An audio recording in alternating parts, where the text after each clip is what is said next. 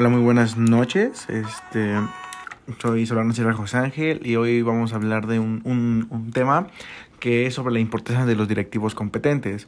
Eh, antes que nada, vamos a saber qué es una, qué es una, es una, qué es una habilidad directiva, ¿no?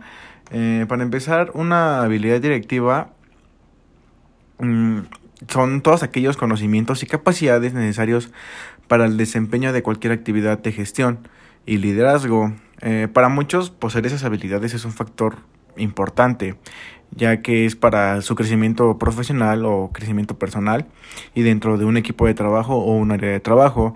el gerente, el directivo o administrador va a tener que contar con diversos conocimientos para que pueda llegar a cumplir con éxito todas las metas y los objetivos, ya tanto sea de la empresa como tanto como los personales el desarrollo de habilidades sociales y también la capacidad de comunicación o la resolución de conflictos para poder lograr los objetivos, eh, habilidades motivacionales y de liderazgo, ya que estas son primordiales uh, a para, bueno, para destacar y lograr un crecimiento profesional hacia mejores puestos para poder crecer a, a futuro, eh, ya sea de forma empresarial o de forma personal. Eh, eh, sería imposible listar, bueno, hablar de, de, todas las habilidades de un director que, este, que necesita desarrollar en la actualidad, ya que son demasiadas. Pero, ¿cuáles son las esenciales? Eh, tenemos que, tenemos la resolución de problemas, que es muy, este, aquí va, es muy probable que surja algún problema, y ya pueden ser internos o externos, eh, y van a poder involucrar miembros del equipo de trabajo. Como líder debes tener la capacidad de resolver de manera ágil, de una manera consistente y rápida, cualquier tipo de problema que se te desarrolle dentro de tu organización. Y aquí vas a tener que evaluar los resultados y percibir los posibles daños del problema eh, ya que es una parte importante de esta habilidad directiva, la, resolución de problemas.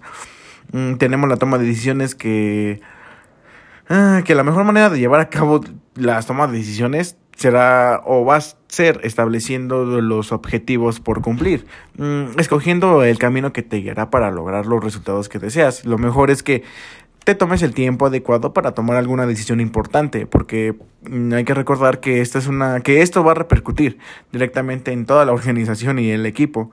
También tenemos lo que es la flexibilidad y capacidad de adaptación, que aunque el puesto o tu puesto es, es, es directivo, hay que tener seguro que no siempre vamos a tener el control, no, no siempre se va a tener el control de todo lo que sucede dentro y fuera de la empresa. Así que hay que, eh, así que debemos ser capaces, o debe ser capaz, de adaptarse a las nuevas situaciones sin que éstas representen un problema para nosotros o un problema para ti. Esta habilidad, pues, pues te va a ayudar a, a tomar decisiones adecuadas. Eh, tenemos la comunicación efectiva, que es como es un proceso. Eh, la, comunicación, la comunicación efectiva va a englobar la tarea de compartir de manera comprensible todos los conocimientos, todas las ideas entre colaboradores de alguna organización o de una organización. Este proceso es muy útil tanto para transmitir una idea como para confirmarla. Eh, ya, bueno, que confirmar que ya, ya ha sido comprendida exitosamente, para lo cual se quiere eh, requerir de un amplio bueno, lo que, una disculpa, lo que más se requiere aquí es un amplio sentido de empatía y escucha. También tenemos las habilidades de liderazgo y comunicación, que como directivo, pues uno tendrá las responsabilidades de un equipo a cargo, ¿no? Aprender a escuchar, aprender a comprender, eh, dar retroalimentación positiva, eh, dar retroalimentación propositiva y saber comunicarse asertivamente eh, será parte del día a día, ya que debemos saber elegir y saber dirigir al equipo, pero también motivarlo. Un auténtico líder pues, pues va a ser capaz de guiar a su equipo y trabajar junto a él. También tenemos la organización y productividad. Eh, la organización y la planificación serán clave para acceder a un puesto gerencial y llevarlo a cabo de manera exitosa, buscando de manera constante soluciones efectivas.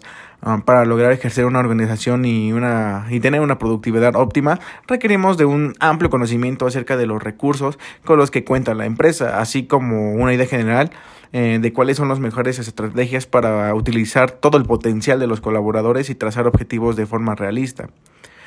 Y también tenemos la inteligencia emocional, que aquí es una habilidad directiva la que cualquier líder debe desarrollar. pues este es un conjunto de habilidades que nos van a permitir enfrentarnos a situaciones difíciles y al mismo tiempo gestionar las emociones de manera personal y para los demás y para con los demás y nos ayudará a empatizar con el equipo, comunicar de manera efectiva, resolver conflictos y expresar los sentimientos e intenciones profesionalmente. Ya teniendo esto, la importancia de los ya cambiando a bueno, teniendo algunas unos conceptos de habilidades directivas, vamos a la importancia de los directivos competentes que es muy rápido y sencillo que, que bueno, los competentes, eh, tenemos el directivo incompetente, que es aquel que al juzgar las decisiones de sus, de sus subordinados, utiliza información que no estaba disponible cuando se tomó la decisión. Hoy se considera muy seriamente el que se tenga un directivo que sea proactivo. Eh, ¿A qué voy con esto?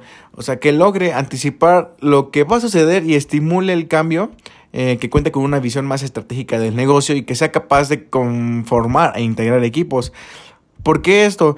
Pues justamente se dice que se atribuye este cambio al crecimiento, eh, bueno, al a la creciente integración de nuestra sociedad y economía del mundo, eh, ya que en el presente pues, se busca contar con un directivo que equilibre tanto su vida personal como su vida laboral, por lo que a la larga estos van a resultar más exitosos, pues se requiere de un directivo que sea un formador de personas que pueda capacitar permanentemente a su gente, por eso eso bueno, por eso el ejemplo del el personal es fundamental. Ahí la diferencia entre directivos administradores y directivos líderes y un buen ejecutivo reúne ambas cualidades.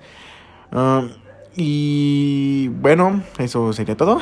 Espero haya sido muy claro y hasta la próxima.